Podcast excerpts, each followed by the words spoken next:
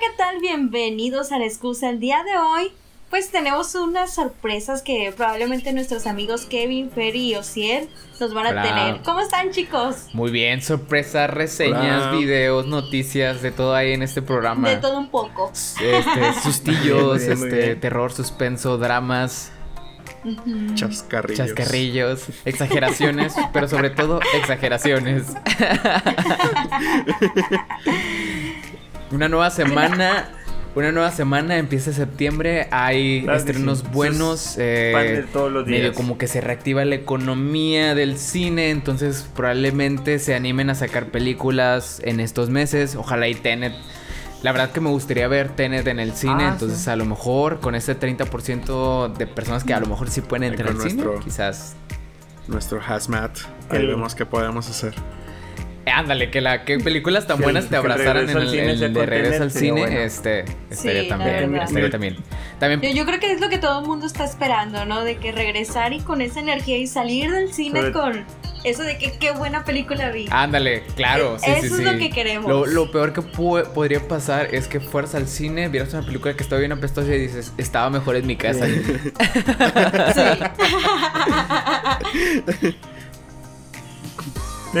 y, y, y, y, Y, que aparte te- ni me gustó la película. No, si te, súper si te vas a enfermar, mínimo que sea por. Tenet, por Mulan, por cuál más, por. Un lugar en silencio 2, este, y todas esas películas que quedaron en el limbo. Este, a los que les gustó la película del 007, quizás Uy, este sí, sí, sí, sí. podría ser una opción. Ver No hay tiempo para morir, creo que se llama No Time for to Die, algo así se llama. Pero bueno, Sí, sí. No, time, time for to to die. Pero vamos a las reseñas, a ver qué nos traen esta semana, Pero todas esas chicos. películas. esta semana. Justamente Yo me, empiezo, me yo empiezo porque luego me la gana Kevin. primero. la palabra antes de que yo. Adelante, amigo, adelante. Yo lo mismo. Adelante, amigo. Yo para ganársela a Kevin. Eh, les traigo un anime que lo pueden ver tanto en Crunchyroll o se acaba también de estrenar en Netflix. eh, se llama The Promised Neverland. Es una muy buena serie. ¿De qué trata? Trata. Tiene. Tiene como tres protagonistas. Tres, está centrado en tres personajes. Que es Emma, Norman y Ray. Que son los tres niños más inteligentes de un orfanato que en este orfanato pues nada más de repente llegan con la sorpresa de que ya los van a adoptar pero nunca ven a la- o sea no no se les hace sospechosos de estos niños que nunca ven a la familia que los va a adoptar no crees ahorita que me ponga a pensarlo bueno X es un orfanato donde de repente pues cada cierto tiempo este pues adoptan a los niños De y no hay niños mayores de, de 12 años o sea es como que el límite de, del orfanato Sí, este, es una familia, se ven bien amorosos. De hecho, Emma es un amor, es un corazón de protagonista. Esa, esa niña la, la adoro con todo mi corazón. Casi me rompió la, alma la van a lastimar. Y la lastimaron un poquito. cuando se lastimó un poquito. este. Sí, sí, sí. Salen. Y no es la más lastimada en esta temporada. Este. Este es una serie muy muy buena, está muy bien animada, tiene ciertas cositas con la con la posición de donde deciden poner la cámara. Ah, fíjate, yo o también sea, la ya vi. sé que es una animación y la animación Yo no también tiene la cámara, vi entonces, y, pero, pues, y eso es lo que quería pues. Ah, perdón, perdón, Tiene- perdón. Iba a adelantar un poco sobre las cámaras. Estoy en medio No, de que yo también la vi Kevin. y, y lo que mencionas es muy, muy cierto. Dale, dale, dale, dale, dale. Los animes Dale, y las los animes, sobre todo, y las series animadas cuando están en, en- en series, cuando van directo a la televisión, no tienen mucha innovación en cuanto a cámara. No hay cámara, son planos fijos de las cosas que están sucediendo y a lo mejor cambia las perspectivas, pero siempre son fijos. Y, y en esta serie utilizan mucho Sí, normalmente donde donde normalmente donde animan, donde innovan Ándale. mucho es en las de acción, o sea, porque hacen muchas cosas que no puedes hacer en la vida real con, Pe- con la acción. Pero O sea, por aquí, tipo- que siendo una, shonen una serie sí de drama como que de aventura, Yo creo que hasta de más. este, de repente el caminar con miedo en la cámara lo reflejan. Sí, sí, sí. De que dices, vamos a seguirlo detrás porque se siente acechado. O de que. O de que está. mm, Está investigando. Sí. Ajá. Sí, cositas como el. Están, están hablando en un bosque. Están hablando en bosque y la, y la cámara la ponen entre un arbusto y se ven así las hojas. O sea, se, se ve muy bueno. A mí- a mí- yo siempre me siempre te sientes observado así con en esta serie. Está, porque es una serie tipo de suspenso. No, creo que no. Sí, no, yo no diría terror. Pero no, o sea, creo que no les has dicho a nuestra terror porque- audiencia porque, o sea, sí- de que sí impulsa que es haya mucho terror suspenso y es- o dolor en esta serie. ¿Adoptar? Ah, sí, sí, sí, sí, sí. Estos, estos niños cuando se los llevan a, Cuando ya les dicen, oye, ya van a ser adoptados, se los llevan. En realidad lo que, lo que están haciendo es llevarlos a, con unos demonios para como sacrificio. Así es como una... No sé, son unos monstruos, no, no, o sea, no se dice exactamente qué son. Si se los van a comer o, o qué van a hacer. O sea, creo que comen el cerebro de los niños. Y, a los niños les ponen normalmente pruebas para hacerlos como que más inteligentes. de que es, más es- inteligentes, ellos, los, los demonios no los consideran un mejor, no producto y, algo así. entre más inteligentes sean y más grandes sean, mejor porque está más grande el cerebro y la calidad, alta de- calidad. Del, del cerebro. Entonces, hasta los 12, exacto. Entonces esto grandes, sí. Hasta los resulta en que eh, Emma, Norman y Rey este, empiezan a idear un plan para escapar los 37 niños del orfanato. Este, y obviamente eso trae muchísimas complicaciones porque pues unos niños son de brazos, otros niños este viven su vida tan infantil, jugando, entonces dicen, ¿cómo hacemos que todos estos niños Otros son, otros son tontos. Simplemente. No son imbéciles y no saben qué hacer. No, pero la mayoría de los niños son muy, muy listos. Este, de hecho, nuestros tres protagonistas son los niños más listos de todo el, instituto. Entonces, son como que son productos de alta calidad.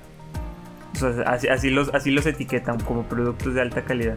Y son los que más sigue tanto la mamá, la... Sí, porque la, la mamá del orfanato es como que el cosas.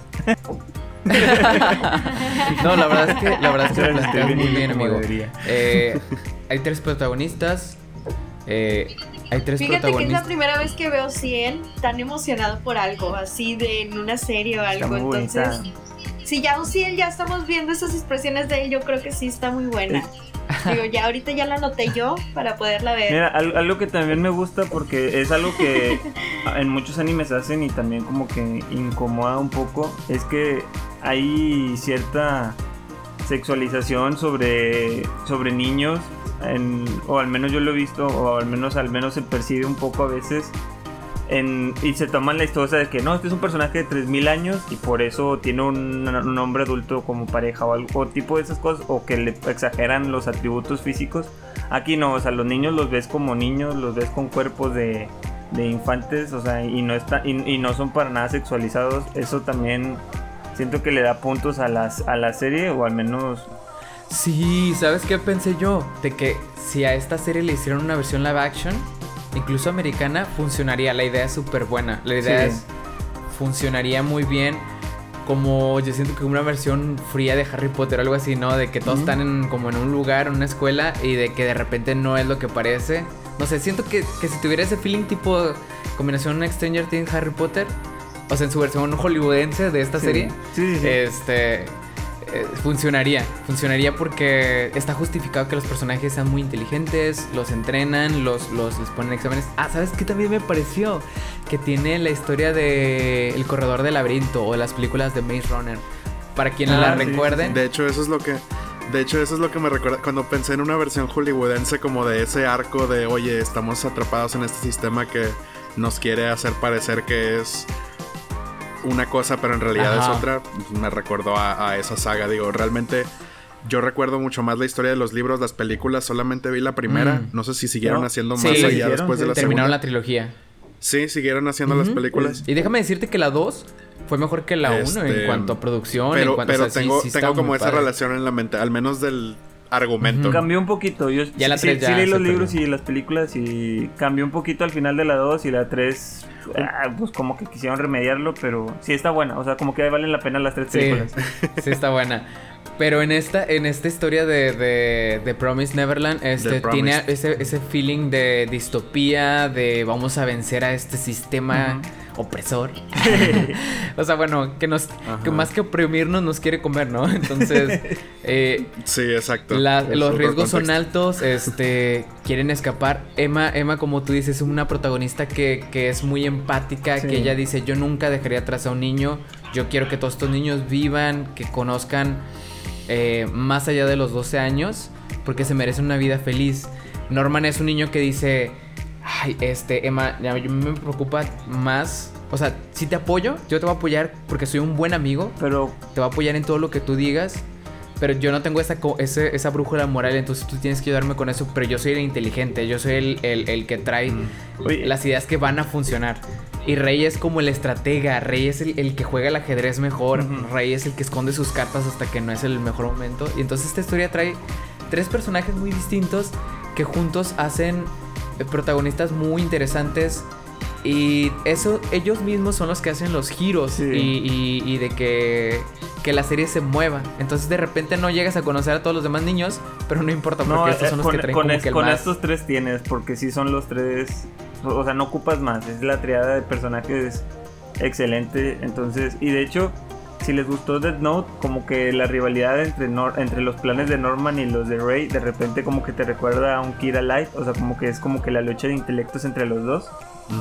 Este, pero obviamente bajado, no, no, no sobre el crimen de, de volverse el dios del mundo, que era la premisa de Death Note, sino como de...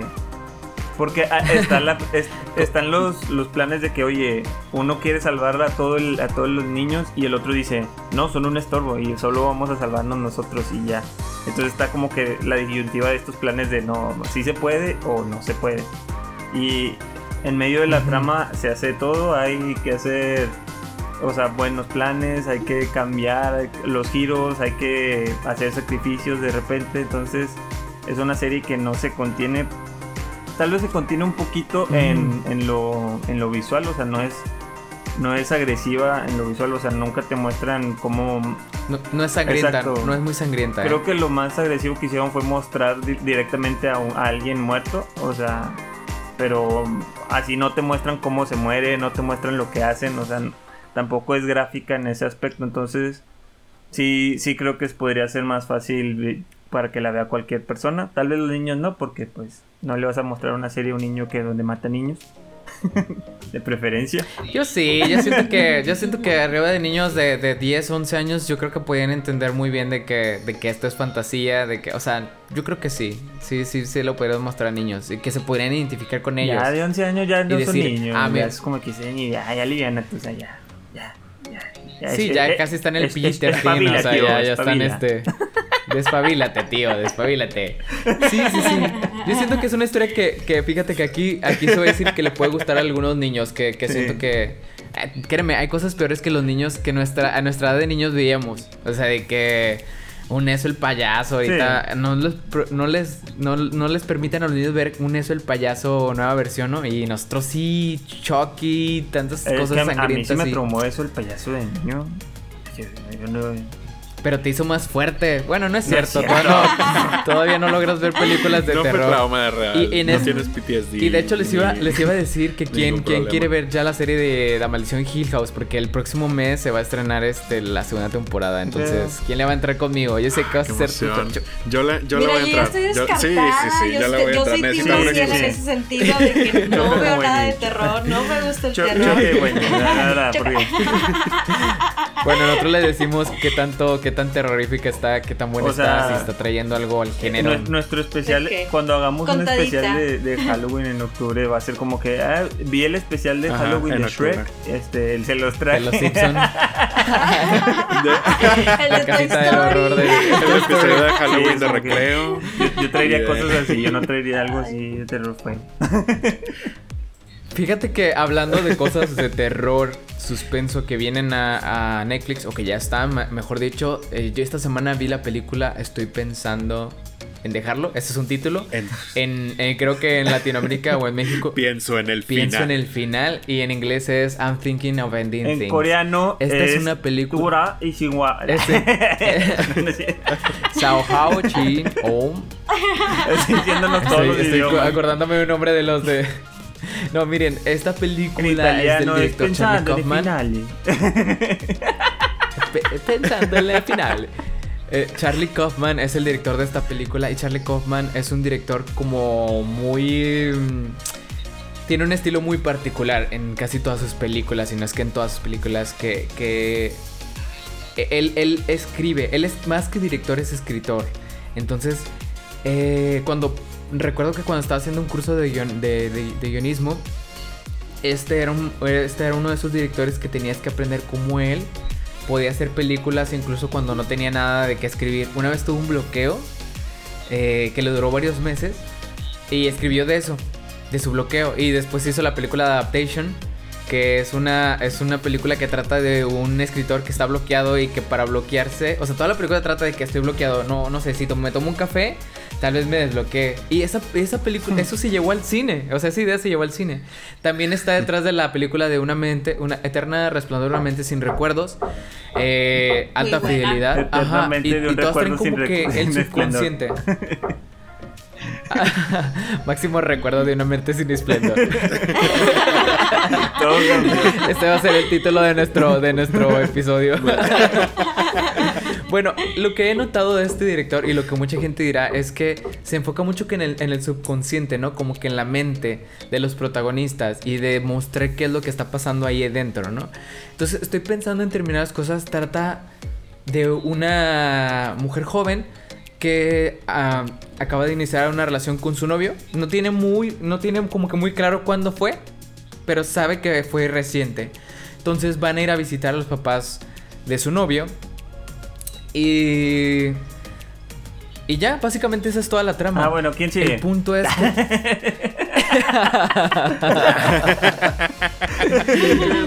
trama, y ahí, Y ahí termina la película. Dicen que esta película es de terror y yo la veo más como de suspenso, un poco de suspenso y de drama. Eh, creo que busca más incomodarte y lo hace de unas maneras muy originales.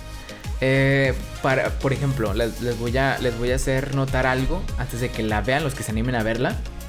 Eh, la película abre en que recogen a- al personaje de la, de, la, de la chica, que la vamos a decir la chica, porque de hecho no tiene nombre. Ah, no tiene nombre. Porque eh, a lo largo de la película va definiendo su nombre y, a lo, y lo que ella es y lo que ella hace varias veces. Entonces está complicado. Desde entrada ya está complicado, pero al principio se llama Lucy. Entonces voy a ponerle Lucy.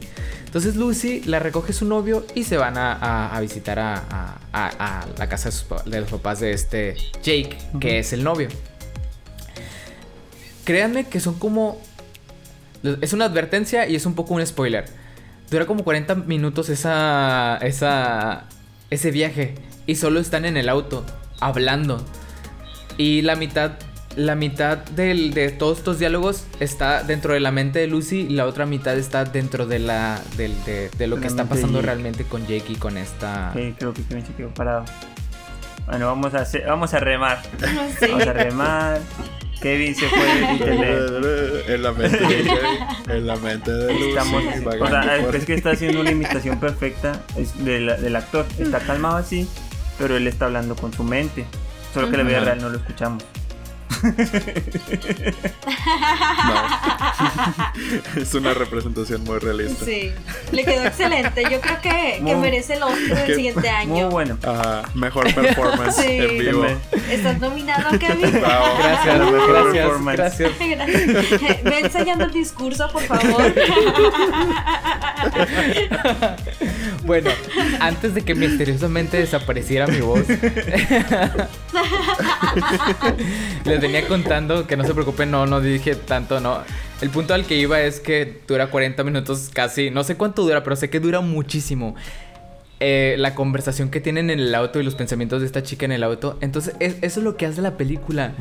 Hay cosas que duran demasiado al punto en el que te incomoda, de que dices tú, oye, pues ¿qué está pasando en esta película? O sea, ya llevan mucho tiempo en el auto y no están hablando de nada. O sea, pero, pero sabes que el personaje de, de- de Lucy o de esta chava se empieza a dar cuenta de que, oye, ¿qué estoy haciendo aquí, no? ¿Qué, qué hago en el auto? ¿Qué hago con este...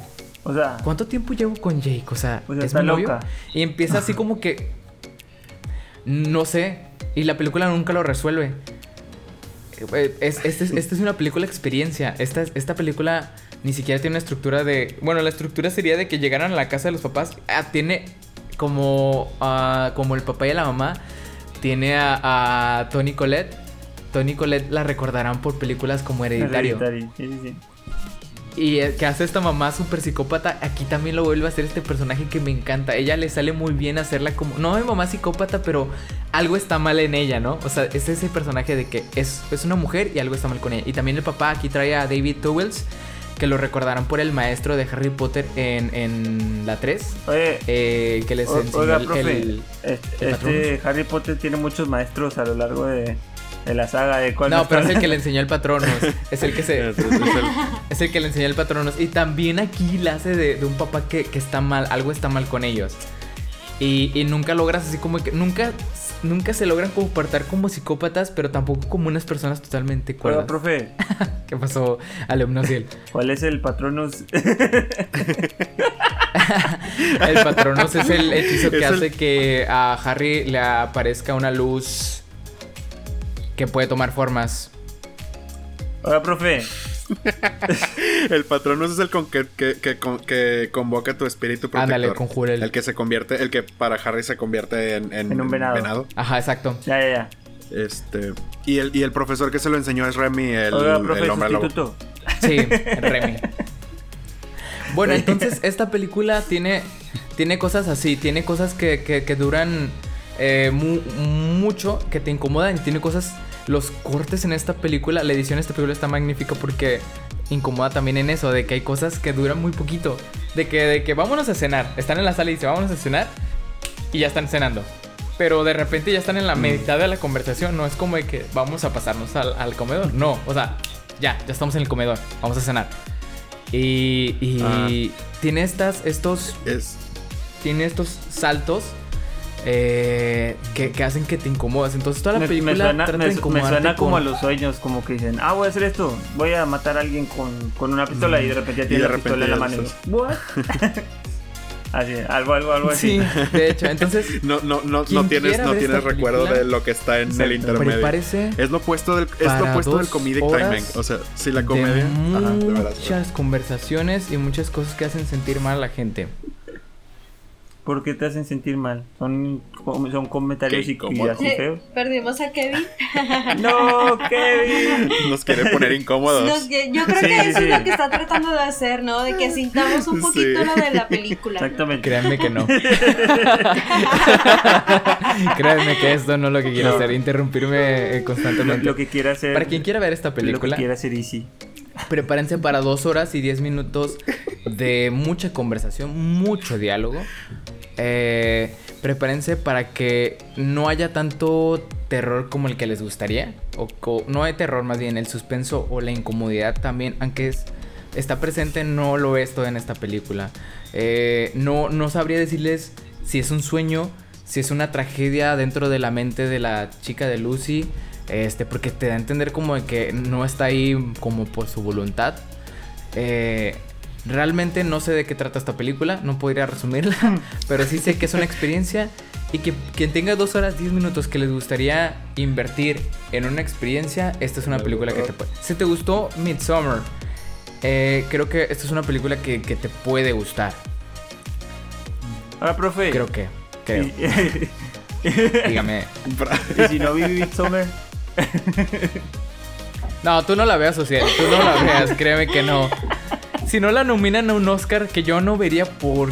Bueno, las actuaciones son estupendas, eso sí les tengo que decir. Este, Las actuaciones las son buenas. actuaciones son sí. muy buenas, entonces No todas, pero. podrían ahí por ahí colarse una nominación al Oscar, quizás por, por, por actuación. Eh, la música casi no hay, entonces este. El set o el movimiento de cámara, quizás en no cinematografía, suena- no porque también. eh, No suena muy interesante esta película que vi. No me la estás vendiendo muy bien. No, la verdad es que, la verdad es que no, no, no quiero vender esta película. Quiero decirles, quiero decirles es una experiencia. Realmente no, no la vean. lo o que sea, sea, de lo que si, va. no es- si- si no les gustó Midsommar o ese tipo de películas, eh, no creo que les vaya a gustar. Creo que la van a quitar. Desde, el- desde que se dan cuenta que la conversión en el auto dura mucho, la van a quitar. ¿Qué tanto Entonces, crees que mejore esta película? una con advertencia. Son, es- es- son películas diseñadas para ponerte en un lugar Sí, es- psicológicamente, es- ¿no? Es como que Ajá, lo decía. te, te ponen en un Ajá, mood. lo decía como, como cuando vi el, el Faro, Lighthouse, con Robert Pattinson. Por ejemplo, y este William Dafoe que, que querían incomodarte, incomodarte y de Sí. una manera distinta que era que te sintieras que estás encerrado, que, es- que son personas desagradables. Bueno, este es más, más por ese estilo, una combinación de Midsommar de una chica que, que no sabe qué está pasando y este y de El Faro que es sentirte, de hecho tiene la misma cámara, tiene el mismo cuadro este chiquitito. Sí, sí, sí. Entonces, Sí. Ah, el aspect radio que, que de inmediato tiene la intención de, de hacerte Sí, sentir más encerrado. Exacto, y aún así tiene tomas muy bien logradas, muy bien logradas. Por eso les digo que quizás en cinematografía o en actuación se cuele en un Oscar. Pero si tú quieres ver una película que te entretenga, esta no es una película que te va a gustar. esta no es una película que te va a gustar. Así como te no te va a gustar ver El Faro, ni te va a gustar ver Mm. Midsommar. Es, es, este, son experiencias eh, cinematográficas más que, que aquí están los protagonistas y este es su problema y esta es su resolución. No, no está así. no es así. Pero bueno, ahí está mi recomendación de Pienso en el final. I'm thinking of ending things. Ya está disponible en Netflix para los valientes. ¿Qué nos Para- traes esta semana, Ya tengo en mi lista. Sí, Estamos ¿qué nos Ah, traes esperando bueno, semana? esta semana. Fíjense que, fíjense que no vi, no vi la gran cosa esta semana. Me mantuve al corriente eh, con, las, con las series que estoy viendo. Mm. Eh, una siendo Lovecraft Country, pero Mm. bueno, ahí va, va saliendo un episodio por semana, entonces ya veremos para Ahí dónde va sus la pri- los cosa. primeros pensamientos de los Este- Country el, el episodio pasado. Ajá, exacto, recién que se Recién que estrenó. se estrenó. De hecho, yo creo que vendríamos Y- reseñando eso bien, bien hasta noviembre. Creo que ya sería como que al final Sí. de temporada. Más o menos. Sí, exacto, que, que ya vayan para el final.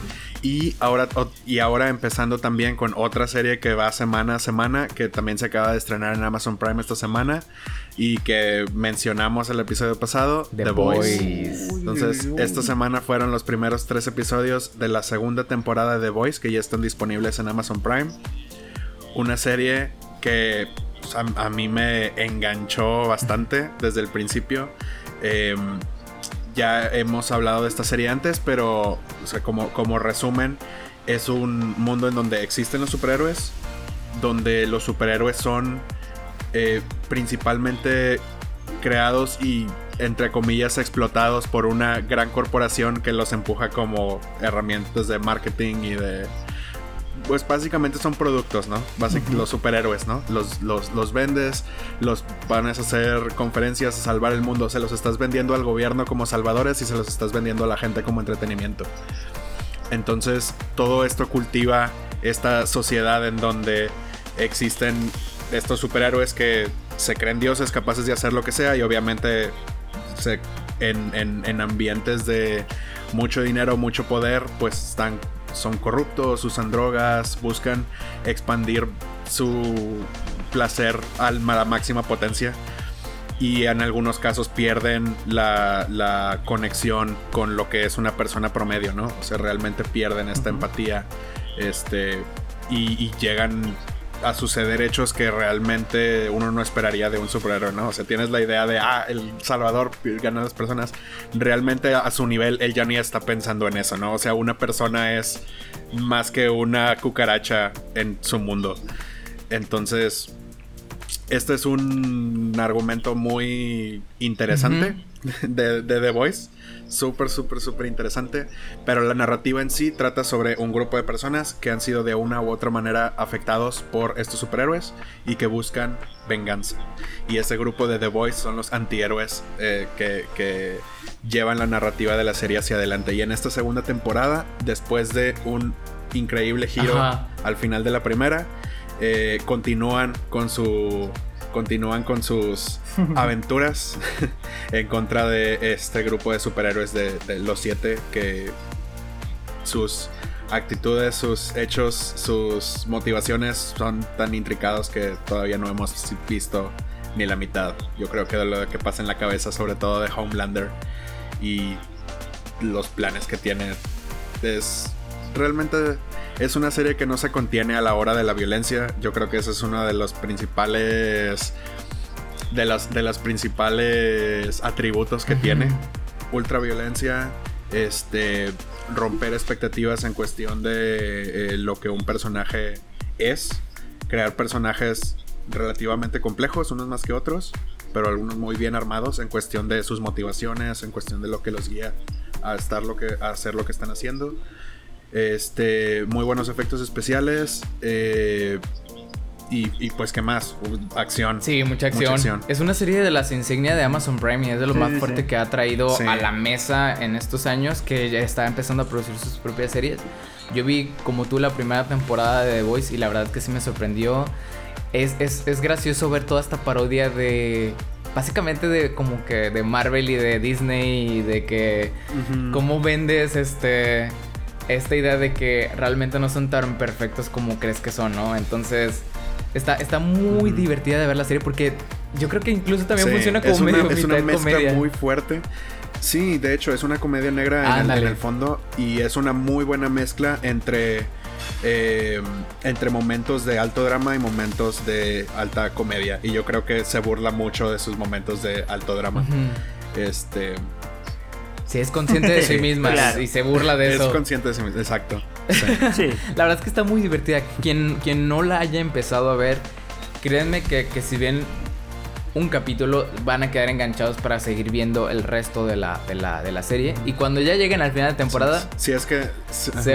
Sí, no, hombre, les va a sorprender bastante.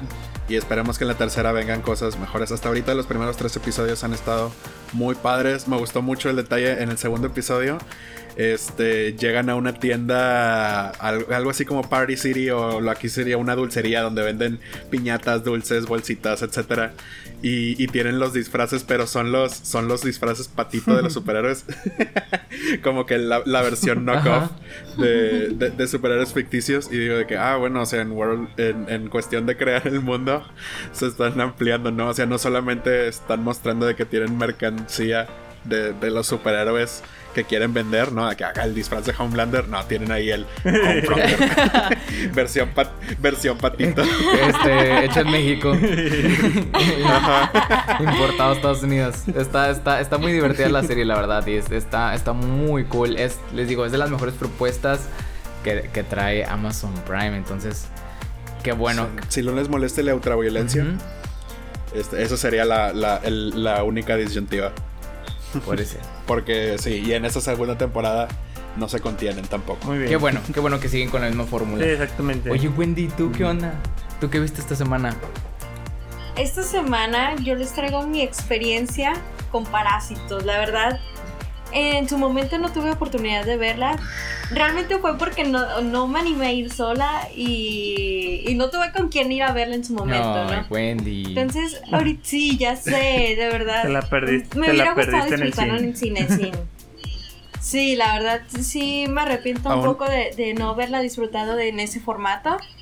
Pero gracias al tío Netflix, yo pude verla. Este, esta película de Corea del Sur, la verdad es la verdad me impactó, la verdad, este, al principio dije, bueno, si será tan buena como, como realmente me la han vendido, como realmente me han dicho, como realmente has, has leído las críticas y todo, y la verdad es que sí.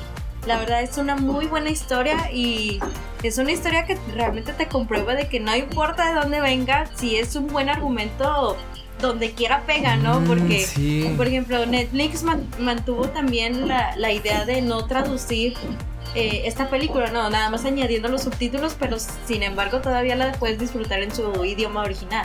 Entonces, a veces la gente nos anima como que a ver este tipo de películas que, ay, es en otro idioma diferente al inglés y, y no quieres, no, no les dan la oportunidad, de verdad. Si, si me están escuchando el día de hoy, tienen que verla. tienen que verla. Si no la han disfrutado, tienen que verla. Sí. Es, es, lo que les puedo decir. La verdad, la historia es muy buena. En todo momento te va a atrapar. En todo, en, eso más, en, puedes estar comiendo palomitas o algo. Vas a dejar de comerlas por ponerle realmente atención a la película. O sea, y yo creo que es una de las películas que que llegan a tener, que son pocas las que llegan a tener ese efecto, ¿no? A veces estás come y come y así en toda la película y no, ahí te concentras totalmente en la película y lo que está pasando. Y lo que me gusta es que a veces pasan cosas inesperadas dentro de la película, o sea, tú piensas que va a ir como que, ah, va en esta, en esta dirección y de repente sale algo. Wow, sí. Como fue la escena de la, eh, la que era ama de llaves de que bueno, ellos ya están en la, en, su, en la casa de los dueños y ellos muy felices tomando, comiendo y todo. Y llega ella y de repente sale que tenía la esposa y es algo como que al menos yo no me lo esperaba en ningún momento en que iba a pasar porque no te daban unas señales. De que para allá iba la historia, ajá, de que Kiri iba a estar ahí. Para nada. No, en ningún momento te dio esa señal de ay, Ese giro, uff. Pero sí. para, para quien para quien no haya visto Parasite a todo este en este momento, así, contando un poquito la historia así, es, es una familia eh, muy pobre que vive en un eh, espacio muy reducido, en una casita muy chiquita que está entre, entre la calle y el, entre el sótano y, la calle. entre la pobreza y la indigencia esos señores. Exactamente. Sí, de verdad. Y resulta que eh, uno en esta familia hay un muchacho y ese muchacho tiene un amigo y este amigo le dice este amigo tiene unos conocidos y estos conocidos tienen ajá sí. Estos, estos... Como, como, ellos dicen no es la liga de, de recomendaciones, Para, meter, para colarse o sea aprovecharon la oportunidad del chavo que el, amigo que le dio a este chavo que era miembro de la familia y y a partir de ahí todos entraron a la casa de, los dueños de estos ricos de estos ricos ingenuos de tanto dinero este no se dan cuenta de, este tipo de, de similitudes entre la gente que vive en su casa como bueno como su servidumbre. Y es eso no los ven como personas los ven como como gente que está ahí para su servicio no y de ahí se desata una serie de eventos que no los ves venir, como dices Wendy. Realmente esta película nunca te, no, te da indicios de que vaya a dar giros tan de, 180 grados. Y de repente una película que podría considerarse de comedia, de repente se vuelve un thriller de, suspenso. Sí. Y luego al final hasta de terror. Ajá, de la, de la nada. Y, y luego te termina dando risa por algún detallito pero luego te acuerdas de lo serio que es y te vuelve a tensar. Es. es tiene. Tiene mucha complejidad. La verdad es que sí hace que te vuelva el amor por el cine. La verdad es que sí hace que digas tú, no manches, aún hay cosas originales por explorar. Sí, porque esta es una película sí, porque es algo muy distinto. Ajá, entonces, y como dices al principio, Wendy, de que es una película que, bueno, yo, yo me acuerdo cuando lo comentamos aquí, cuando se estrenó, de que yo decía, esta historia, el argumento es tan bueno y tan universal que si lo tradujeras a cualquier otra parte del mundo funcionaría. Porque en cualquier otra parte del mundo hay gente muy muy pobre y hay gente muy muy rica y hay siempre una como una división que no los hace que conecten. Menos en Cuba. Eh, en Cuba son todos muy muy pobres. no, créeme que hasta en Cuba hay gente que... Fuera del gobierno. Que está... Ah, Alguien tiene que ser el dueño de la cuadra y de la Exacto. Exacto. Hasta en Venezuela lo hay. Este. Por eso digo que es como que un argumento que, que, se puede traducir, pero ya lo hizo Corea. Ya lo hizo, ya lo hizo Corea del Sur, ya lo hizo Bon Joon-ho y lo hizo magistralmente. Y lo peor que podrían hacer es que la, la, le hicieron un remake en otra parte, sobre todo en Estados Unidos, es donde tengo miedo que lo hagan. Ya lo están haciendo. Este, ya lo, no, ya lo yo, está, yo espero ya que lo está produciendo HBO. Déjame decirles así. Ajá, lo que, lo que nos dimos cuenta es que HBO estaba produciendo o que está con intención de producir una serie que continúe. De una serie, sí, eh, que continúe con esta historia. ¿no? Pero... nos gusta leer. Ajá, exacto. O sea, la quieren llevar a la pantalla grande, pero no sé qué tan qué tanto pueda funcionar, pero lo que lo que sabemos es que la película funcionó y funcionó muy bien al, pues, la está produciendo la está produciendo según Bon también en HBO, entonces es una una una señal de esperanza al final del túnel. Creo yo. Puede ser, puede ser. Digo, también estamos, como cuando estamos hablando de la serie de la leyenda de Ang Avatar en, la serie de live action de Netflix y de repente los creadores se fueron por cosas... Ajá, por diferencias creativas. Este, por pasa muchísimo en el cine de Estados Unidos. Que quieren meter algo, por ejemplo, me acuerdo mucho de la película de La despedida de Farewell, en el que la, la directora de esta película decía, bueno, yo tengo pensado que la protagonista se vaya a China y que la película se desarrolle en China. Y los productores americanos decían, métele un novio que sea americano para que se saque de onda con todas las cosas que hay en China. Y decían, no, no, no, es que la historia no va de que de un personaje que se siente fuera del agua. De eso no va la película. Entonces, si tú le metes ese personaje, me, me cambias la historia. Y yo no te voy a escribir eso. Yo quiero contar esta historia. Entonces, eso es lo que pasa cuando Bon Joon-ho hace una película en Corea. De que dices tú, Aquí ningún americano está involucrado, entonces mi libertad creativa es casi absoluta. Y cuando estás a Estados Unidos y haces una, una historia así como esta, van a decir, no, pero este, ¿en qué parte está lo gracioso? ¿No? ¿En qué parte está? Es que... Está esa crítica en la serie de Boya Horseman que habla mucho sobre el tema de, de la producción de Hollywood y todo eso. O sea, critican mucho, mm. critican en muchas partes, en muchos episodios eso de la de la poca originalidad donde están haciendo historias y es como que no, pero ocupas esto y ocupas esto y ocupas la escena tal donde tiene que sacar un arma y la escena tal donde tiene que haber esto y la escena tal donde tiene que estar esto. O sea, si, si te ves así, o sea, se ve como que las limitaciones que te ponen los productores creativamente. Entonces ahí también la abordan. También vayan a ver Boya Horseman, es una excelente serie. Meti metiendo, sí, sí, también es una de esas joyitas. Sí, sí, sí, también es una de esas joyitas. Qué bueno, Wendy, que ya te diste la oportunidad de ver Parasite. Este, para... Entonces es recomendable para todo Para comentarios más... Sí, la verdad, yo creo que cualquier persona la puede disfrutar perfectamente. no sé, de verdad, mi única recomendación ahorita es pongan Netflix, búsquenla y, ya véanla hoy. Así, así. Yo creo que eso, con eso termino yo, de que no, no, quisiera hablar más de la película porque creo que ya muchos hemos hablado de la película. Más que como reseñarla o así. Ya tiene el sello de Wendy. La sensación y la experiencia que te va a dar esa, esa película, como tú dijiste, te va a hacer volver a amar el cine.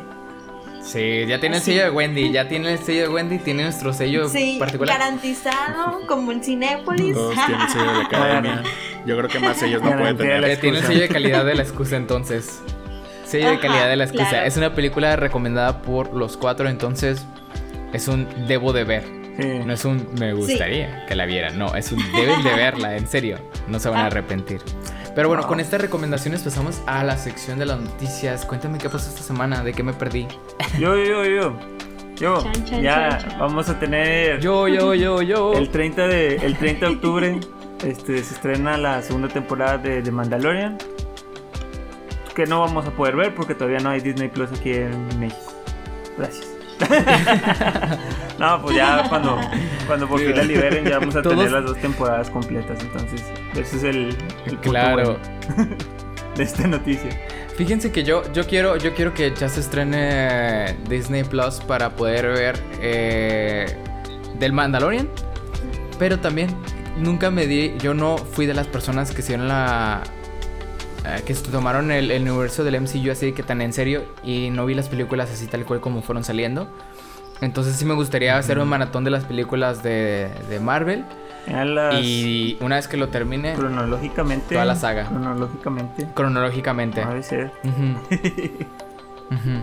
Yo creo que me va a tomar un, buen rato, pero, pero sí quiero hacer eso y ya después este, ya lo que quieran hacer con Disney Plus por mí por mí pueden cancelar. pueden volver a Estados Unidos. yo, tengo muchas ganas de ver la, la de Clone Wars. algo, algo bueno. Hay mucho la, la, serie animada tiene, tiene muy según le he leído, tiene picos muy altos de calidad. Entonces, quiero verla. Que es la historia. Oigan, también se acuerdan de que Ah, dale, dale, dale. no, no, dale, dale, Iba a decir un comentario estúpido. No, ¿se acuerdan de que hace, poco, hace pocas semanas hablamos de que Mulan la estaban estrenando en Disney Plus, pero con un costo, extra a la. A la... Sí. Oye, si, si ah, o sea, sí le, sí le está costando a, a, Disney Plus vender por separado esta, esta película. No, no, no traen como que la estrategia de Amazon Prime que te dice bueno, tengo estas películas, pero también tengo estas en alquiler y te cuesta tanto verlas, ¿no? Como, como realmente está carísima esa película ver en Disney Plus, más aparte de la Disney Plus, no, es, no, es, no va a ser barato aquí en México y tampoco va, no es barato en Estados Unidos.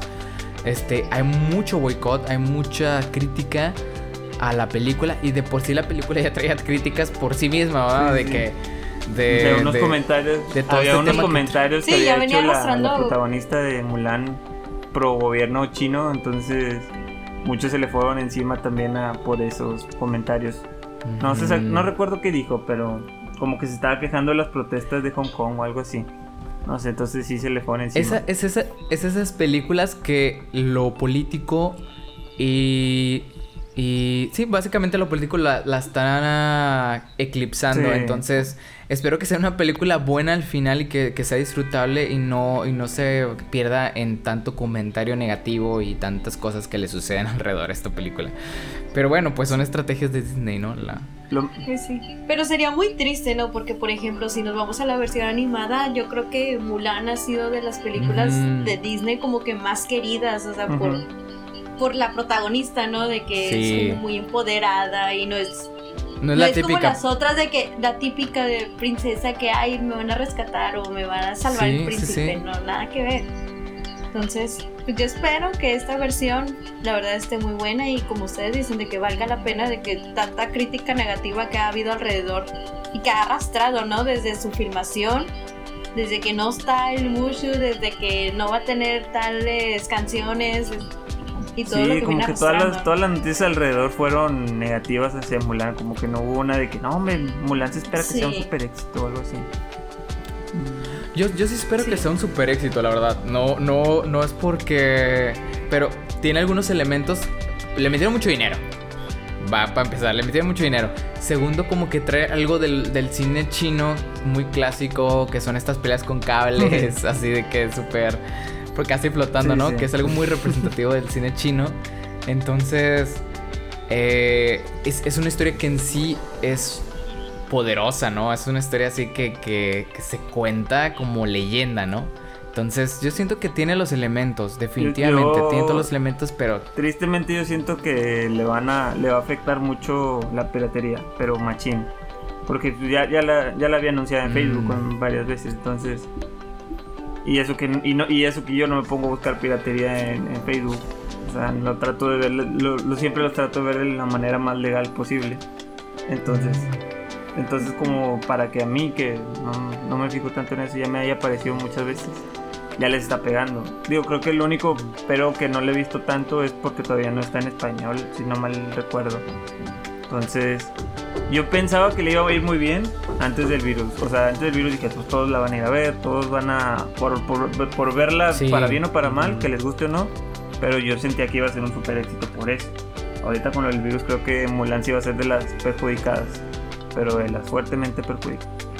Y lo que, lo que siento es que va a hacer que otras plataformas no se animen a lanzar sus películas fuertes en plataformas. Entonces, Exactamente, siento que va a ser un, Todas las que tenían pensado estrenar de ese formato, creo que los van a poner como que en stand-by. No, no, mejor aguántala tres meses más a ver cómo vamos.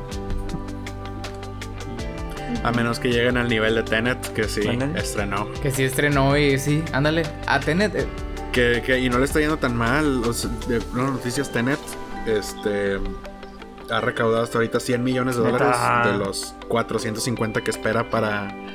O sea, no, no le fue mal. o sea, para hacer una película que se estrenó a mitad de un virus, una pandemia. Exacto. 100 millones ya es muchísimo, ¿eh? Es, demasiado. Es más de lo que Adam Sandler sí, sí, sí. Es casi, no, no, sé, no sé, no sé si sí, es bastante. No sé si ha recuperado la inversión. Su inversión, porque películas así de, de, caras yo creo que sí llegan a los 150, 200 millones de presupuesto. Pero digo, para llevar que dos semanas que se estrenó, eh, no, no, le está nada mal. Y como comparación. No no baja de 200 millones. No, no, Nolan es de los, eh, es de los directores caros. De hecho, tienes, tienes, tienes este. Fíjate que tienes ahí un buen punto porque le invirtió en esta película entre 200 y 225 millones. Sí, sí. Estás muy, muy apuntado. Oye, hablando de a las que sí les afectó el virus, Wendy, cuéntanos a quién sí le afectó el virus. Ah, pues hablamos de nuestro Batman. Mi tía. Así, que, sí, Mi tía Panchita. Sí, a Robert es. Mi tía Panchita. No. sí, la verdad en esta semana se confirmó de que el protagonista Robert Pattinson eh, le dio COVID-19. Así es que el rodaje de Batman se vio afectado. Así es que esperemos que todo. Me sacó un poco de onda eso. Se recupere. ¿Por qué? Bueno, yo sé que hace poco estaban, se habían liberado fotos de la producción, de que ya estaba, estaba filmándose la película y todo. Pero cuando estrenaron el tráiler dije, ah, chis, o sea, ya, entonces ya terminaron de. Es que ya tenían, ya, ya estaban la película. Ya la estaban filmando, luego la pusieron en pausa por el coronavirus y la, apenas la estaban retomando. Llevan como 40% ah, de la película grabada. Sí. Según lo que leí. Entonces, ah, ahorita es otra vez detente, ¿no? Porque a lo mejor es él, pero no sabemos si más de la producción de esta película también estén contagiados. Está comprometido. Sí. La verdad, ojalá y, se cure, obviamente, este, termine la película. Y no nada más por eso, porque la verdad es que Robert Pattinson es de las personas que es multifacético además no poder, o Deja todo eso, digo, Robert, Pattinson es, ya, ya es millonario, el vato ya hizo su vida. O sea, también para pensar, hay que pensar en la gente que, en la que sostiene el micrófono, en el maquillista, en el camarógrafo que no, que no ha rayado en 4 o 5 meses y que esta es como que su oportunidad y pues tiene que pararla por el chico rico que, que ya tiene la vida de nada. Entonces. Oye, oye, pero bueno, pues que no, no, no, está en su control la información. Sí, sí, sí. yo, sé que, yo sé que no, pero ojalá se mejore pronto para que ya puedan retomar y cada vez se retome más rápido todo este Sí, sí, sí. Sí, es que con esta situación, digo, a, a, esta y a muchas películas les afectó, ¿no? Algunas ni siquiera empezaron grabación justamente por eso. Me da risa, me da risa el ciclo de las cosas raras que escuché con Robert Pattinson porque es como que lo anuncia como Batman, nadie lo quiere, luego pone una, pone, una escena de, todo, donde de la película todos lo aman, pero se enferma de coronavirus. es como que. Pobrecillo. Sí, la verdad es que nos ha, sí nos ha sorprendido lo, que el, todo el transcurso de esta película, cómo se todo el desarrollo, ¿eh? Entonces, este. Está como para el meme que está saliendo de la carita feliz. Okay. Y vi esa grabación, me vuelvo emo. me confirmo el COVID. Oye, algo que me sorprendió de las noticias raras, o sea, de las películas que quieren traer de Disney y hacerles una nueva versión. Eh, la Casa Encantada, ¿se acuerdan de esa película con Eddie Murphy?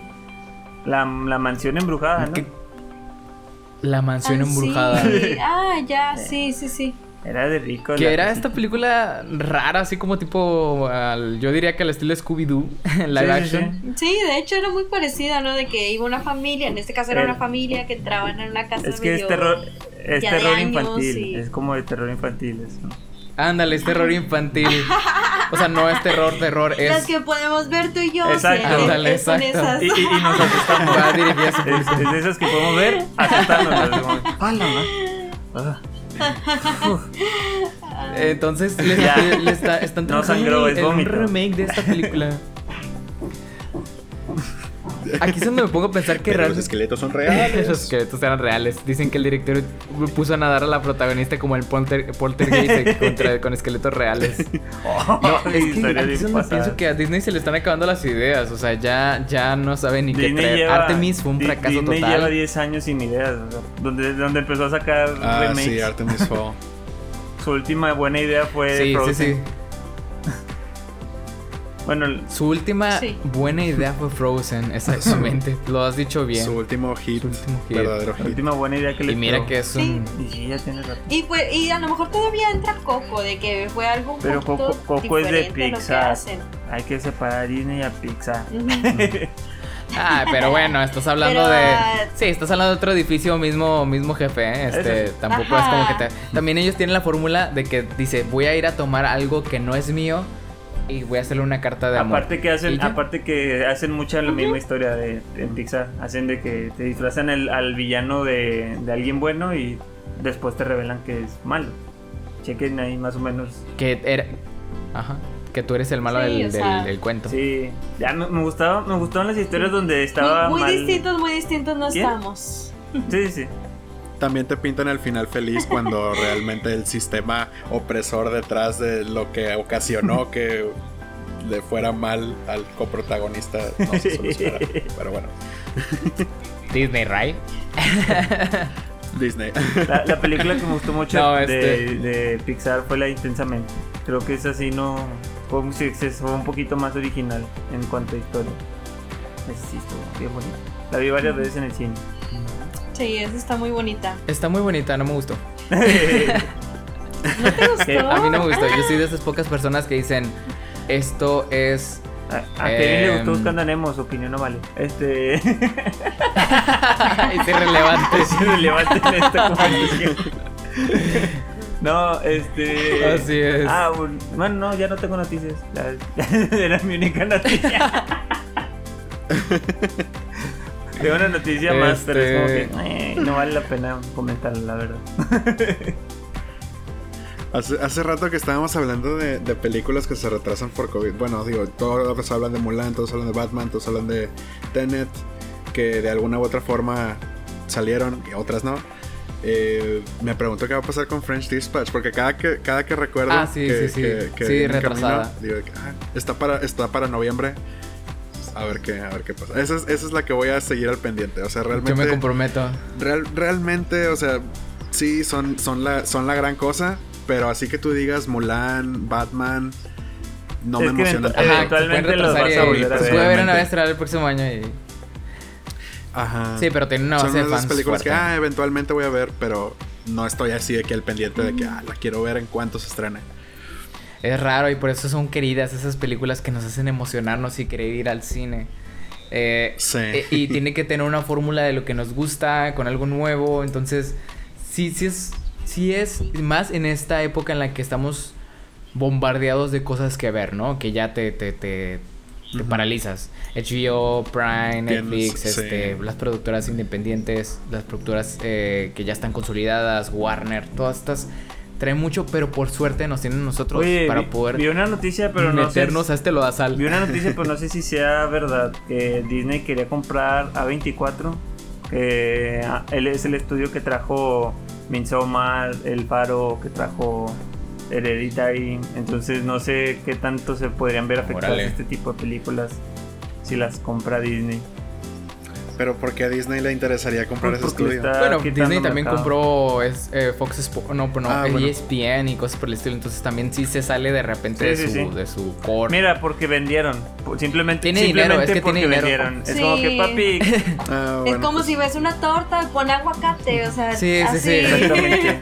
Exactamente, sí, sí, sí, de repente se sale de su modelo de Tengo, negocio de tengo que... mis 400 de fin. pares de zapatos, pero me gustaron esos. Es como, es como, es que a veces cosas que no tienen sentido, como por ejemplo, eh, esta semana creo que anunciaron que Fortnite ya forma parte del universo del MCU y yo de que me pongo a pensar, eh, sí. o sea, sí, sé, sé que hay billetes de por medio, pero fuera de eso no entiendo por qué, o sea, por qué este videojuego eh, tiene que ver con el MCU, o sea, ¿qué? ¿Qué es eso? No es que son superhéroes, es canon. es canon, de hecho eso une toda la historia. De hecho, sí, sacaron cómics donde lo unieron. Y. No. Ay. Ajá, No, exacto. No, no, no sé. Pero no. Digo, sé que siguen apuntando a los niños, ¿no? Niños con poder adquisitivo. Y los niños con poder adquisitivo son los que están súper metidos en Fortnite. Ya, lo, ya aunque se, se Pero- están mudando un poquito a la- al, al nuevo videojuego de moda, Fall Guys. Vayan a buscarlo también, está muy bueno. No, pero al parecer Falgos ya pasó de moda porque está Among Us. La velocidad de, Ajá. de eso es muy rápido. Sí, Sí, sí. la verdad que de la velocidad de lo que compite por tu atención es increíble. Entonces, eh, tómate un tiempo para ver eh, Parasite y eh, enjuagar tu cabeza de tanta suciedad y ver algo bueno y decir, ay, ya mi estándar de calidad ya volvió a Sí, subir. sí. Ujú. Vivimos en una sociedad. Vivimos en una sociedad. De hecho, dicen que si ves Parsa y te vuelves más alto. Oye, pues a mí no me ha pasado, así es que, ¿qué onda? Sí, yo también quiero crecer. No Sí. es cierto, los Mira, separados para, somos la para onda. los que no saben, mido lo que es una distancia social. Una, buena, una sana distancia. De que una sana distancia. Así es que. O sea que cuando No. alguien, alguien se me acerque le puedo decir, aléjate de mí al menos una de distancia. Sí, claro. Suena más bonito. Suena muy bonito. Sí, Susana no está tan chido. No me gusta ese nombre. Buena Susana. Puede ser el Abraham. Puede ser el Abraham al carajo. O sea, como. Abraham, Abraham, Abraham. Abraham al carajo.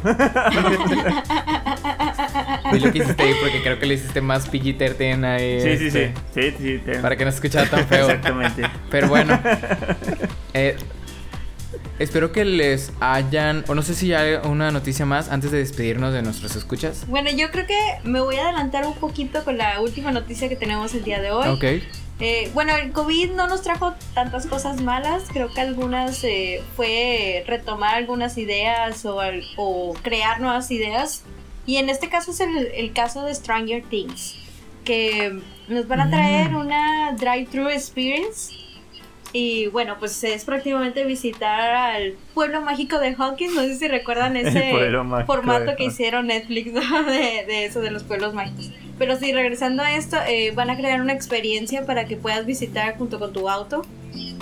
Y esto, bueno, a lo mejor no va a llegar aquí a México, va a estar ahorita, se tiene destinado que solo en Los Ángeles, pero la idea es hacer este formato para celebrar como Halloween. Me imagino que esa es la razón para que para hacerlo durante el mes de octubre. Y pues bueno, es una no, es algo novedoso que, que bueno, que a raíz de una serie que, ya tiene tanto tuvo éxito. tanto éxito se desarrollen otros productos.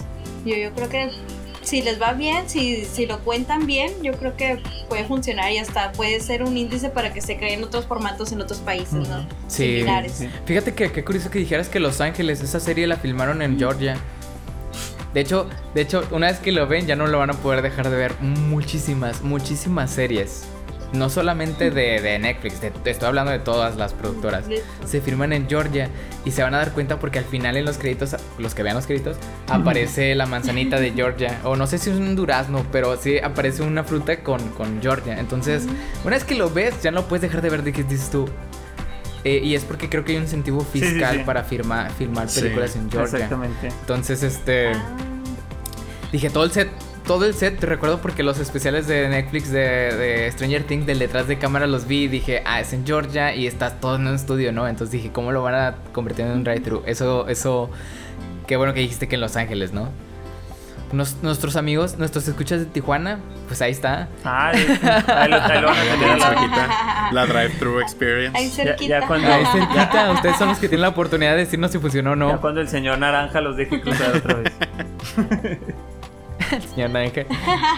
Contra, jugando Jimmy su durazno mágico. Qué bonito. Pero bueno, yo creo que los dejamos con estas noticias. Ojalá nuestros amigos de Tijuana este, se puedan dar la vuelta por ese drive-thru, puedan tomarse fotos, nos las pueden compartir. Tenemos redes sociales, obviamente. Y desde ahí nos pueden contactar para decirnos, oye, nos gustaría que vieran esta película o esta serie y que la reseñaran. O si se quieren venir a platicar con nosotros, por supuesto, se puede arreglar. También se puede arreglar. Con su, eh, este, con su este respectiva donación. Bienvenidos. Con su respectiva. no. no se crean, no se crean. Este va a ser nuestro drive-thru. Este va a ser nuestro, nuestro parque temático, nuestra, nuestra, nuestra manera, ¿no? Eh, tenemos Instagram, tenemos YouTube, tenemos Facebook, ahí nos pueden escribir, ahí también se pueden dar cuenta de algunas noticias que vamos publicando y de eh, espacios en el que vemos los videos de la excusa, de fotos. Ya tenemos tenemos TikTok, no lo hemos usado para nada, pero ya tenemos TikTok. Ah, tenemos TikTok, no Estamos viendo ya muy pronto. Ya muy pronto. Entonces, los dejamos con estas reseñas y con estas noticias y esperamos escucharnos la próxima semana y vernos también. Bye. Hasta la próxima. Chao, chao.